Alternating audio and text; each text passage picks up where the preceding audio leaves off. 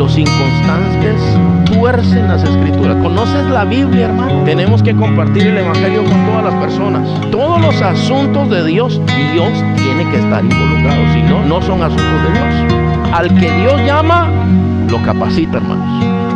La iglesia, hermanos, por ejemplo, no es de nosotros. La iglesia es del Señor. Mire, a pesar de nuestras debilidades, Dios nos usa a nosotros. Gracias, Señor. Te amamos. Tu palabra dice que te amamos porque tú nos amaste a nosotros primero. Nosotros no, no te conocíamos, ni preguntábamos por ti, ni nos importaba tu palabra, Señor Padre. Pero un día nos viste, Señor, tuviste misericordia, Señor, nos sacaste del pecado, Padre Celestial. Y ahora, Señor, has escrito nuestro nombre en el libro de la vida, Señor. Por eso es que ahora te amamos, porque tú nos amaste primero, Señor Padre. Y Señor, ahorita vamos a meditar en tu palabra, Señor Padre, y queremos con todo nuestro corazón, Señor, que tú nos hables, Padre, que tú nos instruyas, que tú nos enseñes, Señor Padre Santo, que esta palabra, Señor Padre, haya cabida en los corazones, Padre. Tú sabes a quién vas a guiar también a entrar, Señor, en la transmisión del Internet, Señor Padre. Bendice a los hermanos, Señor, que están mirando, Señor, a través del Internet, Padre. Y Padre, instruyenos en este día, Padre. Bendito seas para siempre, Señor nuestro Dios. En Cristo Jesús oramos, Padre. Amén. Amén, hermanos. Pueden sentarse, hermanos. Y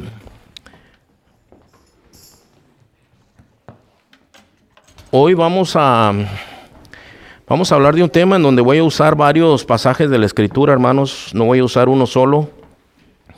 Pero hoy quiero hablar, hermano, acerca del tiempo que viene. Ya, ya he hablado de este tema, hermanos. La última vez que hablé de este tema fue hace dos semanas. ¿Se acuerdan ustedes que hablé de, del tiempo que viene y cómo nosotros necesitamos eh, entrarle a ese tiempo que viene? Yo creo, yo creo, hermanos, que sí es importante. Y le voy a decir por qué, hermanos. Hay una, hay una manera de pensar dentro del pueblo de Dios, ¿ok? Esto es algo que se predica. ¿Alguno de ustedes escuchó, hermanos, una canción de un cantante que se llama Marino, que habla de la gran tribulación? Es una canción muy famosa, hermanos, especialmente los que ya estamos más grandes aquí.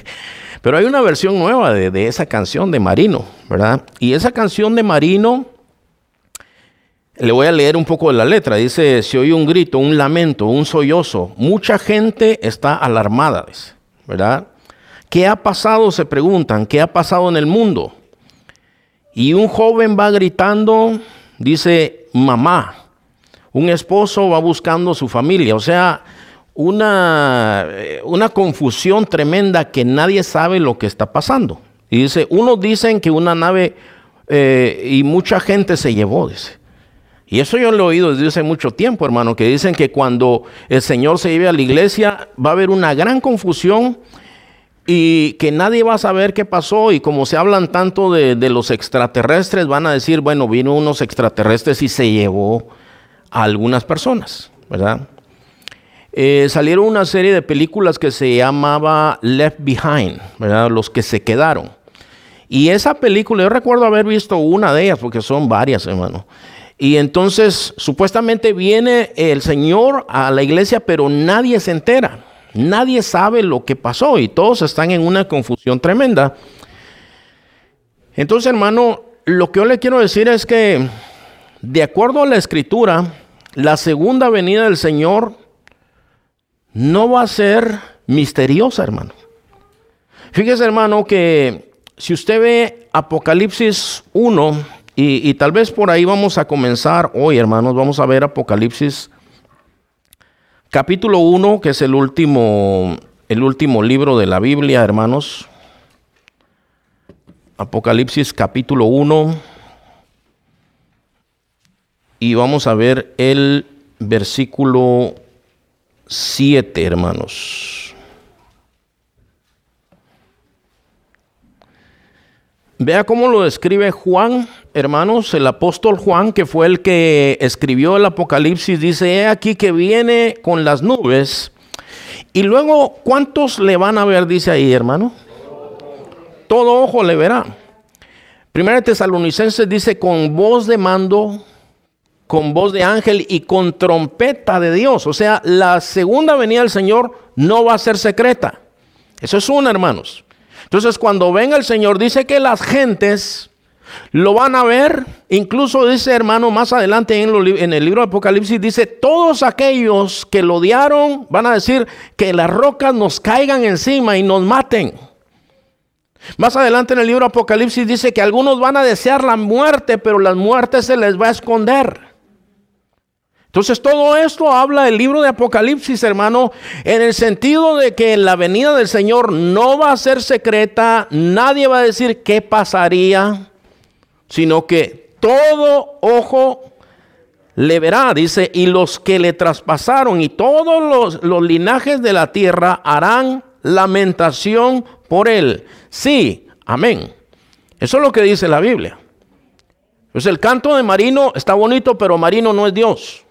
Marino es un cantante, hermano, que cantó algo, él, él, plasmó una idea en su canto y está bonito y lo que sea, pero, hermanos, eso de que nadie sabe qué pasó, eso es mentira. Los, la segunda venida del Señor va a ser ruidosa, todo ojo le verá y su pueblo sabrá, hermanos, que el Señor vino. Entonces, esto es, esto es una cosa. La segunda cosa que quiero decir, hermano, es que esa doctrina que se ha metido dentro de la iglesia habla de tres venidas del Señor Jesús. Una que ya pasó, que se acaba de conmemorar, que es la Navidad, cuando vino el Señor Jesús y nació, ¿verdad? La segunda venida que ellos mencionan es esta venida del rapto de la iglesia, que se lleva a la iglesia. Pero es una venida secreta, que nadie se da cuenta. Y hay una tercera venida, que es el juicio final. La segunda venida, de acuerdo a ellos, hermano, no existe en la escritura. Porque solamente son dos venidas, cuando nació el Señor y cuando viene el Señor. En Hechos capítulo 1, el Señor va subiendo al cielo y les, y les dice en Mateo 28, dice, toda potestad me dada en los cielos y en la tierra, vayan, anuncien el Evangelio, prediquen y todos están mirando y adorando al Señor. Y en Hechos 1 el Señor se va y les dice, bueno, no se alejen de Jerusalén, esperen la promesa del Padre, el Espíritu Santo, cuando Él venga van a tener poder y van a ser testigos en Jerusalén Jerusalén, Judea, Samaria y hasta lo último de la tierra y empieza a subir y están mirando y los ángeles le dice, varones, ¿por qué están mirando arriba? Ese mismo Jesús que se fue va a venir otra vez. Entonces el Señor va a venir sí o sí. Y es público. Y aún he oído yo muchas cosas, hermano, que yo le digo al leer la escritura al estudiar la escritura varias veces, leerla, releerla, ver todos los versículos de la Biblia, no existe una segunda venida de Cristo secreta. No existe. La otra cosa, hermanos, es que supuestamente en esa segunda venida de Cristo, cuando el Señor se lleva a la iglesia, se la lleva para que no sufra todo el juicio que va a venir sobre el mundo. Posiblemente ustedes han oído eso. Aquí yo he enseñado sobre esto, hermano, pero se dice, se lo lleva y los cristianos no van a sufrir. Y eso sí es atractivo. ¿Por qué se oye atractivo? Porque a ninguno nos gusta sufrir. ¿Verdad? ¿A quién le gusta sufrir de los que están aquí? A ninguno. No, no nos gusta ni ir al dentista porque nos hace sufrir el dentista. Entonces, fíjese, ¿cuáles son los salmos favoritos del pueblo de Dios, hermano? Ustedes saben. Uno de ellos es el 23. ¿Por qué el Salmo 23 es uno de los favoritos del pueblo? Porque todo es bendición, todo es protección, todo es cuidado de Dios, ¿verdad? Jehová es mi pastor, nada me faltará, aunque ande, eh, eh, Él me, me, va a pastorear en lugares de delicados pastos, todo eso nos gusta. ¿Cuál otro salmo es uno de los favoritos, hermano? El 119, ¿verdad? el 119 casi nadie se lo sabe. Es larguísimo, hermano. Tiene 176 versículos. El Salmo 91 nos gusta. Entonces, ¿por qué nos gusta el Salmo 91? Especialmente en este tiempo de coronavirus. Mucha gente lo nombra, el versículo 5 a 7 dice, no temerás el terror nocturno, ni, saeta que huele de día, ni pestilencia que ande en oscuridad, ni mortandad que en medio de ti destruya. O, del día destruya. Caerán a tu lado mil y diez mil a tu diestra, mas a ti no llegarán. Amén. Eso nos gusta. ¿Verdad? Todo lo que sea bendición nos gusta. Pero obviamente, hermanos, obviamente yo le voy a decir esto. Si nosotros leemos toda la escritura, existe, hermanos, una doctrina del sufrimiento que nosotros necesitamos entenderla en sí. El sufrimiento no con últimos días, con últimos días o no. Necesitamos entender la doctrina del sufrimiento y tener una sana doctrina del sufrimiento. Yo he conocido gente, hermanos, que recuerdo especialmente un muchacho, hermano, que su hogar se le estaba destruyendo. Y dijo, yo me voy a humillar delante de la mano de Dios. Él faltó. Él le fue infiel a su esposa, no una vez, varias veces. Y la última vez que lo cachó la esposa, dijo, me voy a volver al Señor. Se volvió al Señor, se puso a ayunar, pero la esposa se divorció de él. Y él también se divorció del Señor. ¿Por qué? Porque las cosas no salieron como él quería, porque él estaba sufriendo bastante, porque su familia se estaba deshaciendo. Pero yo le puedo asegurar, una cosa, el Señor no era responsable de que se estuviera deshaciendo su hogar. Pero estamos acondicionados de tal manera de que nosotros los cristianos no vamos a sufrir nunca. Hermanos, fíjese, dice, ah, hay algunos en este tiempo, hablando del coronavirus, dicen, hermanos, que se enferman solamente los que no tienen fe. Hay pastores, hermano. Yo conozco pastores que dicen, los que no tienen fe son los que se enferman. ¿Cuántos nos hemos enfermado de los que estamos aquí? Unos cuantos, ¿verdad? Sí. Pues no tenemos fe, hermanos. ¿No sabían ustedes? No tenemos fe. Se mueren solo los que no tienen fe. Así dicen estos pastores. Había un pastor ahí en África, hermano, que él decía, no, esas son payasadas. Sí existe el coronavirus, pero a mí me hacen los mandados. Yo lo dijo, no, sé cómo lo dijo, pero yo se lo estoy traduciendo. Es más, dijo, yo tengo el poder de curar el coronavirus, yo lo he vencido. Yo solo digo que alguien sea sano y es sano. Pues a él le pegó el virus y se murió. Pero todas estas cosas son cosas que miramos nosotros, hermano, todo el tiempo. Kenneth Copeland, que es un predicador de la prosperidad, dice, Dios te quiere sano, quiere que estés bien y quiere que seas rico. Y tiene miles de seguidores, hermano, miles y miles y miles de seguidores. Tiene un jet, bueno, tiene una colección de aviones. Pero la última vez su jet de, de 30 millones de dólares dijo, ya no me sirve. Quiero uno de 50 millones, de 100 millones, no sé cuánto valía, era una barbaridad, hermano. Sí, porque yo me meto a un avión comercial y va lleno de demonios. Yo no puedo andar ahí, dice. Yo no puedo andar ahí. Entonces él predica la prosperidad, predica la prosperidad todo el tiempo diciendo, no, es que el cristiano ni siquiera un catarro le puede dar. No puede ser, dicen ellos. Y a la gente le gusta escuchar esto porque yo les pregunto a ustedes, ¿cuántos quieren estar sanos todo el tiempo, hermano? Todos. ¿Para qué cree que andamos comprando tantas vitaminas y que, que mire el juguito de esto? Me dijeron que está bueno y se lo toma aunque esté horrible, ¿verdad? Bueno, porque queremos estar bien. Otro eh, predicador de la prosperidad que se llama Leroy Thompson Dice, pobre y enfermo no podrás influenciar a nadie. Dice él. Pero rico y sano sí. O sea, ellos hacen ese énfasis y a la gente le gusta ese mensaje porque nadie quiere sufrimiento. Y ellos prometen, hermano, mira, si tú sigues al Señor aquí conmigo y siembras tu dinero aquí, no te va a faltar nada. Y hay gente que le falta, pero siguen creyendo y siguen creyendo y siguen creyendo. Y así están, hermanos. Pero, hermanos, nosotros necesitamos entender esto. Yo le voy a dar una lista de varios pasajes de la Escritura.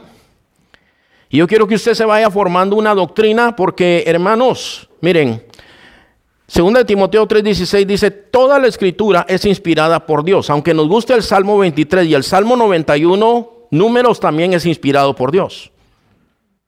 La genealogía que aparece en todas las escrituras, hermano, que no nos gusta leer la genealogía, son inspiradas por Dios. Toda la escritura es inspirada por Dios, hermano. En Hechos 14, 22 dice lo siguiente.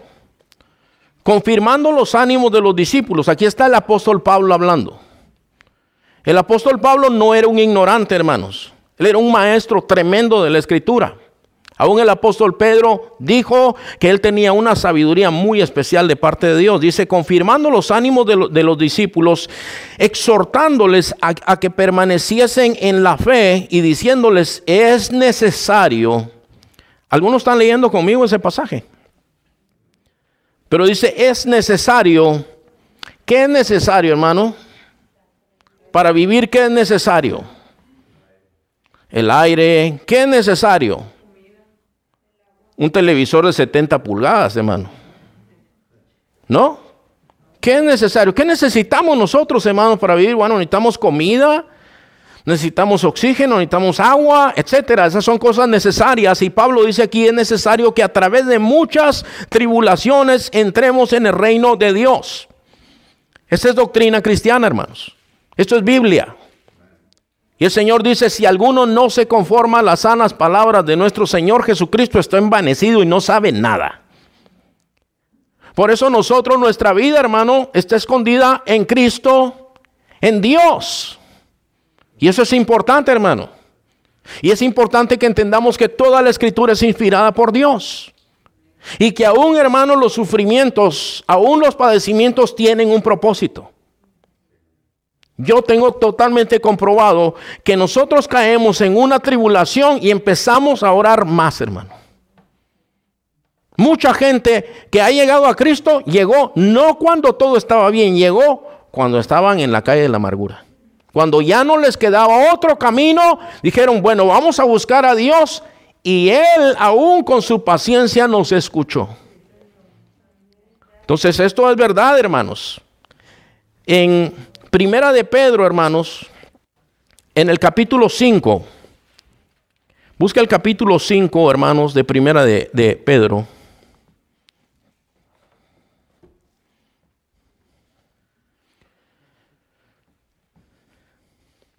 Antes de que leamos, hermano, encuentra el pasaje, pero en Primera de Pedro capítulo 5,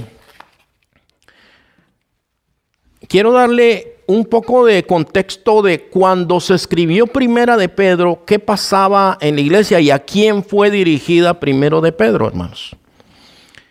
Primera de Pedro, hermanos, hubo un tiempo en el imperio romano en que expulsaron a los judíos. Para que tú te pongas una imagen, hermano, Imagínate que hoy pasa una ley que diga, si usted es hispano, tiene que largarse de su casa. Porque si lo encontramos en su casa, lo matamos a usted y a toda su familia. ¿Qué hace usted? ¿Va a rentar un yujo? ¿Va a rentar un storage? No, le dice que es de ya. Que ya. Que a partir de hoy, si lo encuentran en su casa, lo matan. Y que se vaya del país. ¿Qué hace usted? A los judíos y a los cristianos de ese tiempo los persiguieron y los desterraron, los echaron de, parte del imperio, o sea, se fueron a otro lado. Y cuando empieza primero Pedro dice a todos los judíos que están en la dispersación, o sea, que están exilados que se fueron, que andan sufriendo, que se andan escondiendo, a ellos va dirigido esto. Y este primero de Pedro 5, versículo 6 dice lo siguiente, humillaos pues bajo la poderosa mano de Dios. Escuche lo que dice, para que Él os exalte cuando fuere tiempo, dice, echando toda vuestra ansiedad sobre Él, porque Él tiene cuidado de vosotros.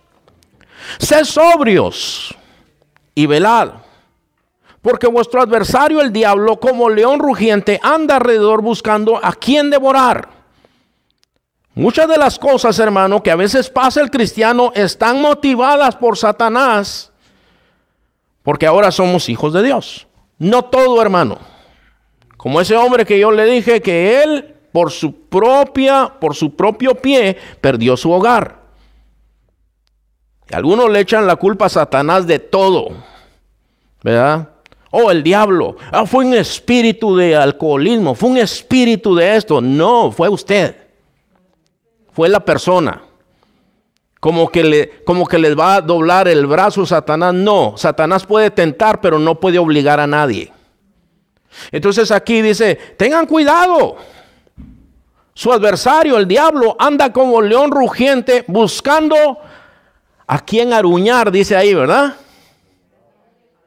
A quien comerse, despedazarlo, a quien devorar, dice, em, al cual, dice el versículo 9, resistir, como hermanos, firmes en la fe, sabiendo que los mismos padecimientos se van cumpliendo en vuestros hermanos en todo el mundo. ¿Cuándo, hermanos? ¿Contra quienes se van cumpliendo todas, todos estos padecimientos? Todos los cristianos en todo el mundo, yo diría de todas las edades. Porque yo quisiera decirle, mire hermano, cuando se murió el último apóstol, se murió el diablo también. Quisiera decírselo, pero le estaría mintiendo. Hay un dicho que dice, el diablo está vivito y coleando, ¿verdad? Sí está. El Señor lo reprende, hermano. Es mayor el que está en nosotros que el que está en el mundo. Pero aquí nos está diciendo, ustedes tienen que resistirlo firme en la fe, sabiendo que los mismos padecimientos se van cumpliendo en vuestros hermanos en todo el mundo. O sea, si alguien no discrimina es el diablo, hermano. No le importa si eres hispano, asiático, negro, blanco, amarillo, no le importa quién eres. No discrimina. Dice más, dice, el Dios de toda gracia que nos llamó a su gloria eterna en Jesucristo, después que hayáis, ¿qué dice ahí, hermanos? Eso no nos gusta a nosotros. Después que hayan padecido, el Dios de toda gracia, después de que hayan padecido, dice un poco de tiempo, y ese un poco de tiempo es nuestra vida. Porque si comparamos nuestra vida, dice el Salmo 90, que en algunos la vida son 70 y en unos 80, pero con todo es trabajo, ¿verdad? ¿Por qué? Porque los ojos, ahora sí, hermanos, oficialmente necesito lentes. Usted dirá, pero ahorita no está usando lentes, pero es que hice unas letrotas así grandotas, hermano. Por eso es que no estoy usando los lentes. Pero ya, ya no puedo ver, a veces yo miro de lejos, pero a veces está muy lejos. Digo, ya no lo miro porque está muy lejos y de cerca. No lo miro porque está muy de cerca. necesito los lentes. Todos queremos tener ojos para siempre, fuerzas para siempre, pero no es así, hermano. Entonces, pero comparada, hermanos, esta vida, 70, 80, hermana Angelita que está en sus noventas, gente que ha llegado a más de 100 años, comparado con una eternidad, es un poco de tiempo. Entonces dice, después que hayáis padecido un poco de tiempo, el mismo, o sea, nuestro Dios, os perfeccione, afirme, fortalezca y establezca. A Él sea la gloria y el imperio por los siglos de los siglos. Amén. Esto es importante, hermanos. En 1 Pedro capítulo 1, nada más te vas un poquito más para atrás, hermano, otra vez. Acuérdate a quién fueron dirigidas estas palabras. Gente que está sufriendo, hermano gente que está siendo perseguida, gente que fue echada de su casa, gente que fue dejada sin nada, hermanos. Tenían sus propiedades, tenían sus ganados, tenían lo que fuera, se quedaron sin nada, se quedaron en la calle, hermanos. Y a eso se está escribiendo Pedro. Primero Pedro 1, a ver, déjeme ver, hermano. Sí, primero Pedro 1, 5. Que sois guardados por el poder de Dios mediante la fe esto nos dice la Biblia. Nosotros somos guardados por el poder de Dios. ¿Mediante qué, hermanos? Nuestras fuerzas. No, mediante la fe. Dice, para alcanzar la salvación que está preparada para ser manifestado en el tiempo postrero. O sea, ahorita por fe lo creemos todo, lo vivimos, pero un día vamos a estar con el Señor, hermanos. En lo cual vosotros os alegráis, aunque ahora por un poco de tiempo, si es necesario, voy a hacer una pequeña pausa aquí. ¿Será necesario el sufrimiento? Otra vez, si nos vamos a la escritura, hermanos, la Biblia presenta el sufrimiento como una especie de escuela de Dios. En Santiago capítulo 1 dice, hermanos, tengan mucho gozo cuando se saquen el jackpot de medio billón de dólares que hay ahorita en la lotería, hermanos. Así dice Santiago 1, fíjense hermanos. Tengan mucho gozo cuando se hallen en diversos tipos de pruebas, dice. Y uno dice, Santiago es masoquista, está loco o qué le pasa? ¿Cómo que tengan mucho gozo? Eso dice Santiago. Sabiendo que la prueba de vuestra fe produce paciencia. Pero tenga la paciencia un fruto completo en ustedes. Y si alguno tiene falta de sabiduría, pídale a Dios, el cual da abundantemente y sin reproche y le será dada. Pero pida con fe, no dudando, porque el que duda es como la ola del mar que va de aquí para allá, no va a recibir nada.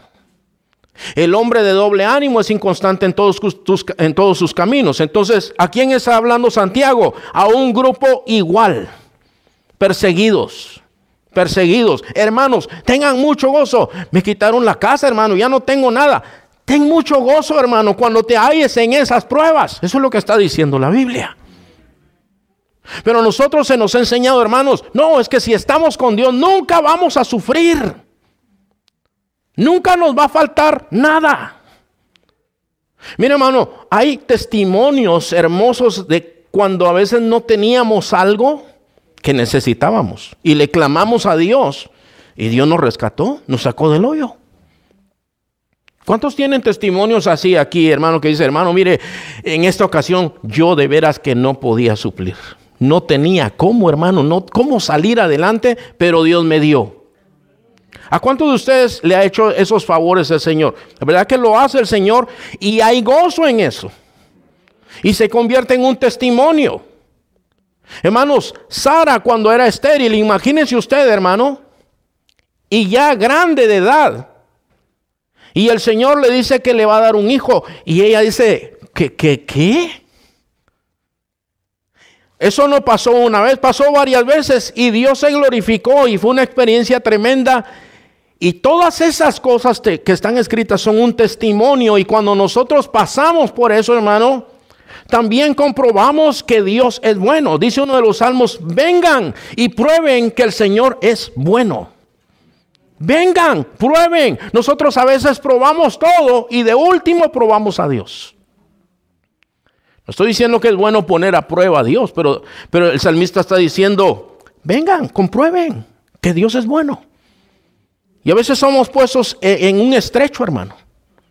Yo me estaba acordando, hermanos, de una hermana que había aquí en la, en la iglesia hace años, hermano. Ella tenía una marimbita de niños. Jovencita, hermanos, el, el marido la golpeaba. Y esas relaciones son así, hermano, que son golpeadas, pero el marido las empieza a terapiar. Le dice, tú sin mí no vales nada. Y la mujer se lo cree. Llega un momento que se lo cree. Entonces ella caía y salía, caía y salía. Y recuerdo que varias veces estuvimos con ella, le ayudábamos a llenar papeles, órdenes de restricción, después se desaparecía, se iba otra vez, regresaba golpeada. Y en esta ocasión ella necesitaba algo, hermanos. Pero nosotros estábamos en San Francisco. Y entonces le dijimos, hermana, hoy no te podemos ayudar, estamos muy lejos. Vamos a pedir al Señor que te ayude hoy porque hoy no te podemos ayudar. Y se fue a la corte, hermanos, y estando en la corte decía, leyeron unos papeles que tenía que llenar y decía, pues yo ni siquiera sé qué dice aquí. Y entonces estaba ahí cuando llegó un señor, le dice, necesita ayuda. Le dice, sí. A ver, déjeme ver sus papeles. Y empezó a llenar los papeles y ella está pensando en toda su aflicción y termina. Y le dice el hombre, bueno, ya solo le falta firmar aquí. Y ella firma y bueno, se queda mirando algunas cosas y voltea a ver y el hombre no está. No está el hombre. Como ella estaba tan afligida, no se le ocurrió que los papeles tenían preguntas personales que el hombre nunca le preguntó su nombre, su edad, su fecha de nacimiento, un montón de cosas que nunca se las preguntó.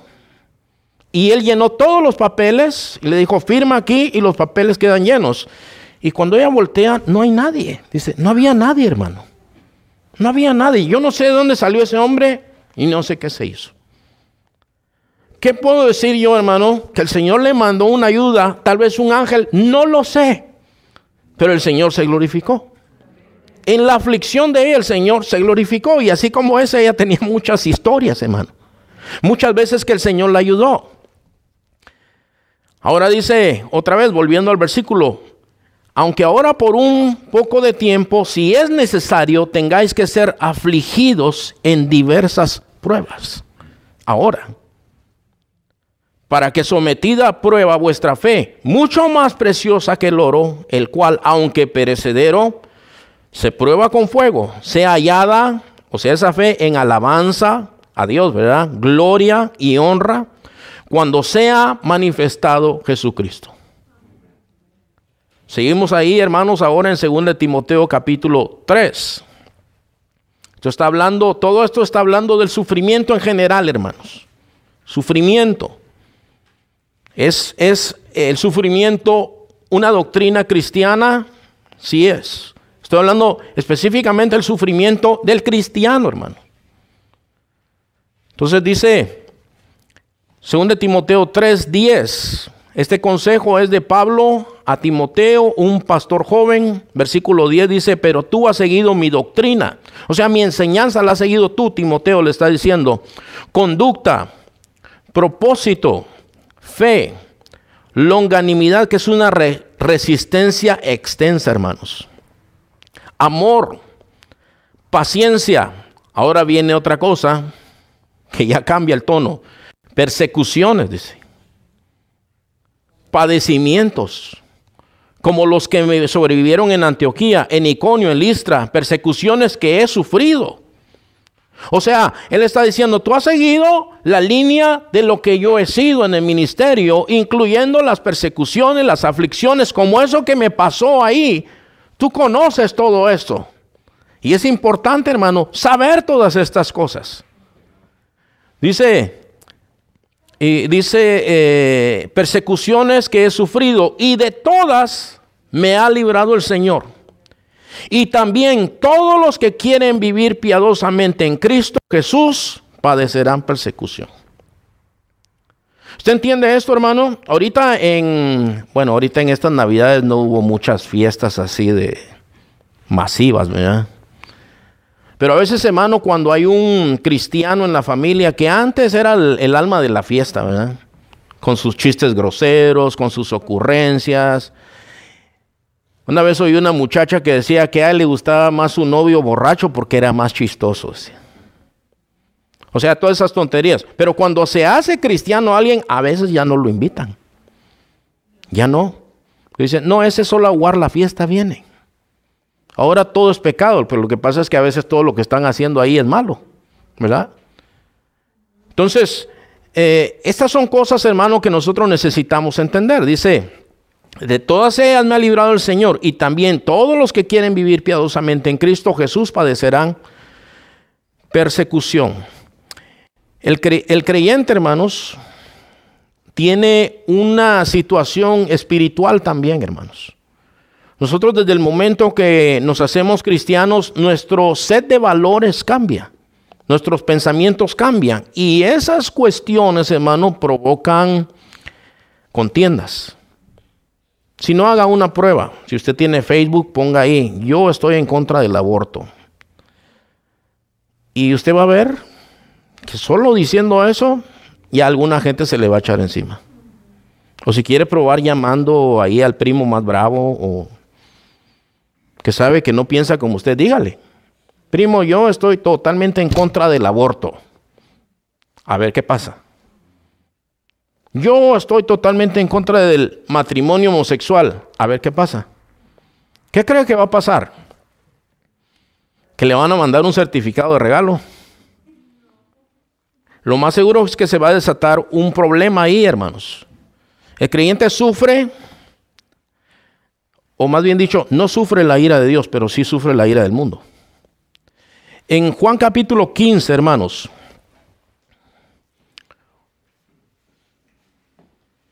en Juan capítulo 15, versículo 18, esto lo dijo el Señor Jesús.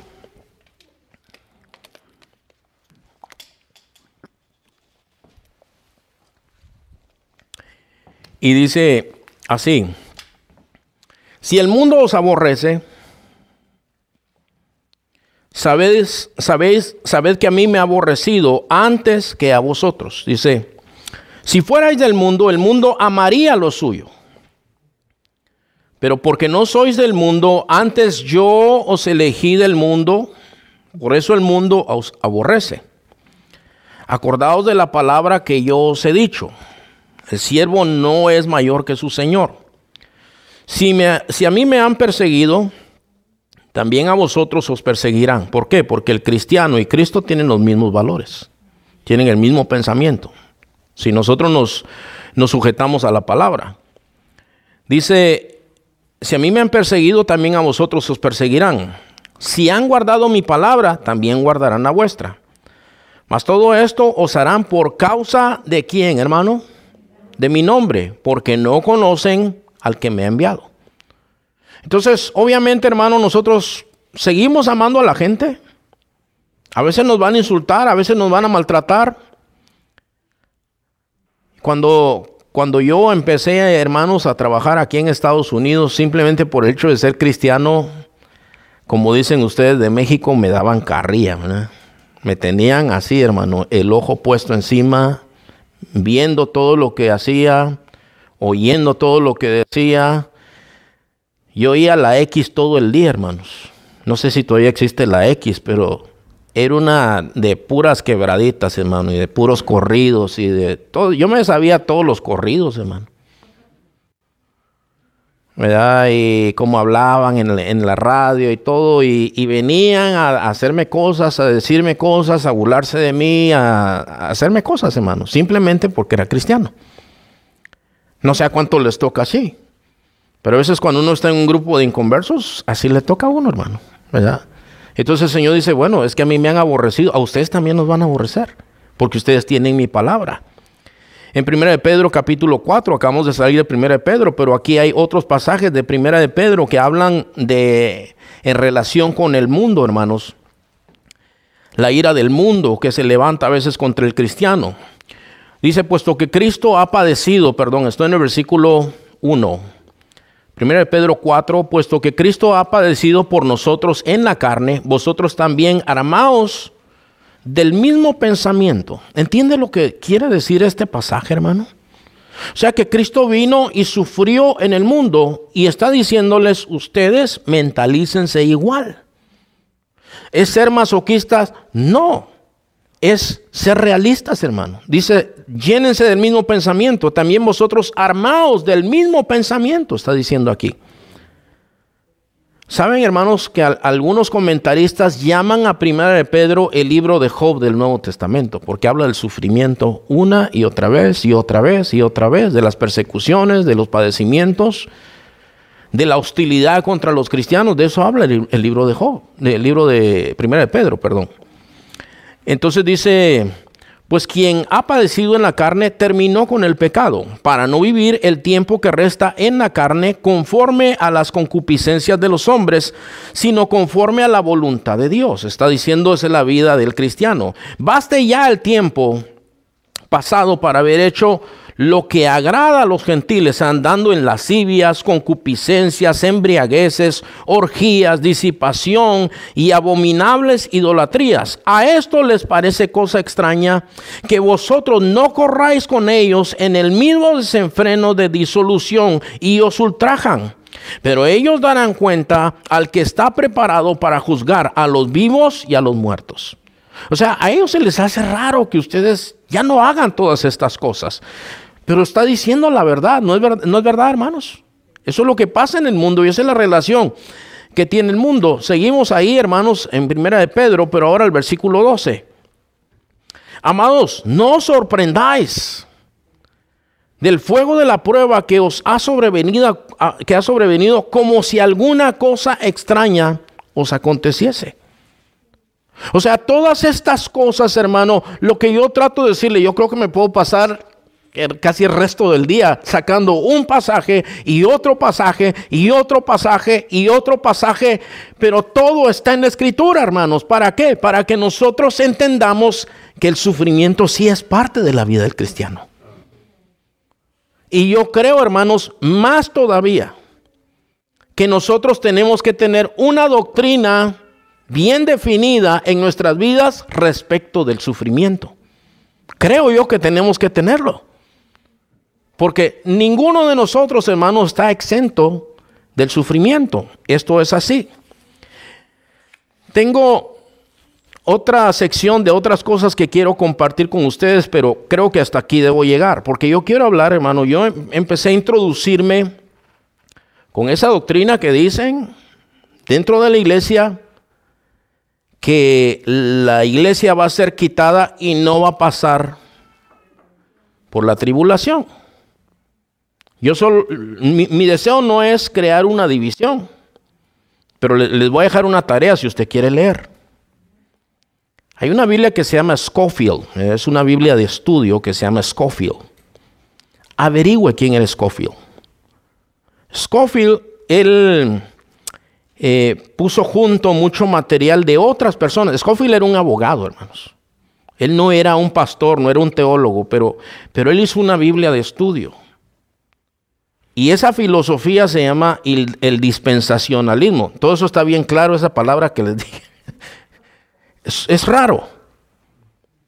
Pero entonces ellos dicen, bueno, que este tiempo pasó esto, este tiempo esto, y, luego va a venir Jesús, y, pero la iglesia no va a pasar por esto. Pero la próxima semana, si Dios quiere, hermano, yo le voy a dar pasajes de la escritura que hablan de la iglesia presente en la tierra en el tiempo de la tribulación, hermano. Palabras de Jesús que dijo también, solo le adelanto uno. Le adelanto solamente uno de sus versículos.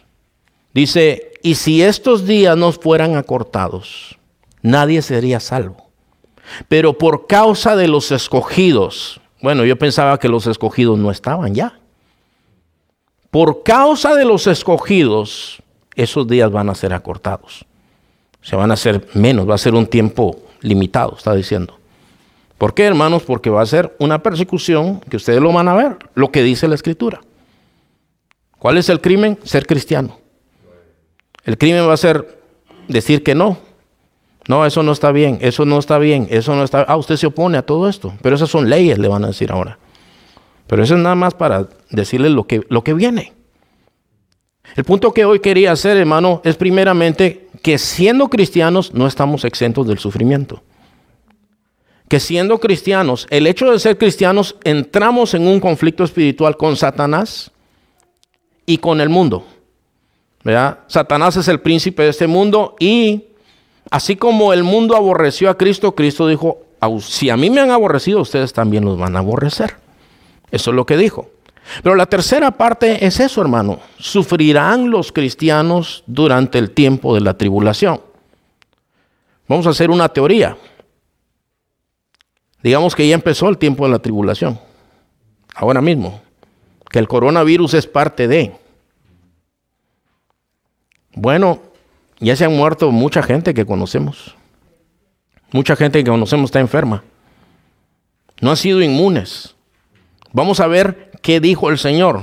Y ahí los dejo con eso. Si quieres saber lo que viene, no se lo pierda el próximo domingo por este mismo canal y a la misma hora. Pero por ahora, hermanos, por ahora, démosle gracias al Señor por todo lo que nos, nos ha pasado, bueno y malo. La Biblia dice, den gracias en todo, porque esta es la voluntad de Dios para con nosotros en Cristo. Hay un montón de cosas que no entendemos del sufrimiento, hermanos. Pero cuando estemos con el Señor, yo sé, hermanos, que ahí sí se acabó el sufrimiento. Póngase de pie, hermano, vamos a orar y vamos a terminar aquí. Porque si sigo, creo que, que ahora, ahora no debo seguir, hermano. Vamos a orar. ¿Cuántos hermanos quieren seguir siendo fiel al Señor? Aunque hayan sufrimientos, hermano. Los cambios políticos que se están dando se ven muy turbios, hermano, muy turbios, tal vez muy oscuros para la iglesia, para los verdaderos creyentes, pero es parte de lo que el Señor habló también, y eso también lo vamos a ver. Vamos a orar. Amado Padre Celestial, en el nombre de Jesús, Señor, en esta hora, Padre, venimos delante de tu presencia Recuerdo, Señor Padre, cuando todo le fue quitado a Job, Señor, todas sus cosas materiales le fueron, le fueron quitadas. Y él rasgó sus vestidos y dijo, el Señor da y el Señor quita. Sea en todo su nombre bendito. Recuerdo, Señor, que su esposa le dijo, ¿por qué no maldices a Dios y te mueres? Y él la reprendió y le dijo que hablaba como una mujer insensata.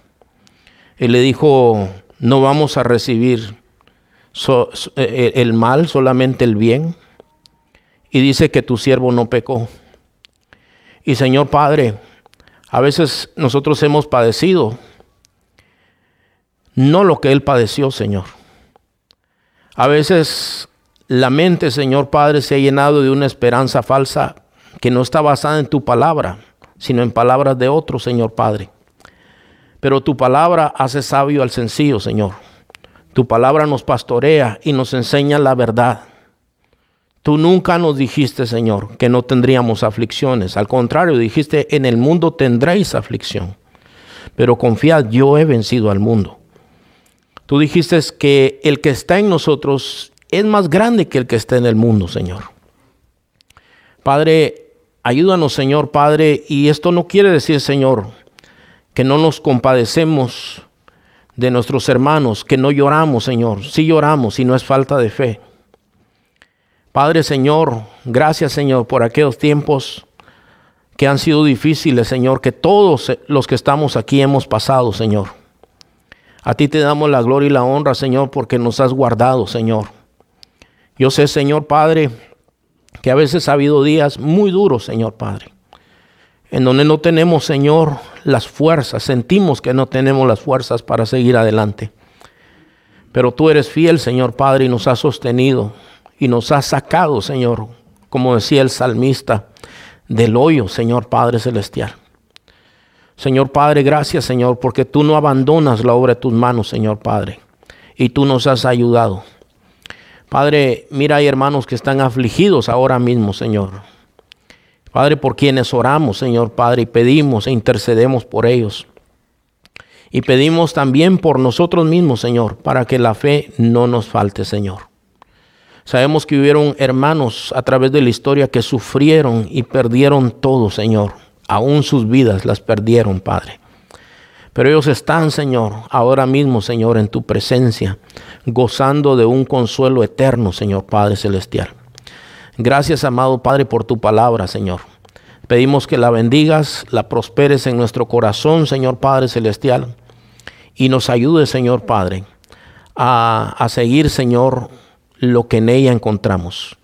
Bendito sea, Señor, despídenos en paz y en bendición. Y bendice a todos nuestros hermanos que miran a través del Internet. En Cristo Jesús. Amén. Dios te bendiga, hermanos. Sigamos adelante. Si nos has visto en YouTube, dale like activa la campanita, suscríbete a nuestro canal. Si nos has visto en Facebook, también puedes darle un like, compártelo con otros, ya sea en YouTube o en Facebook. Y pues únete, ¿verdad? Ahí en el Facebook también.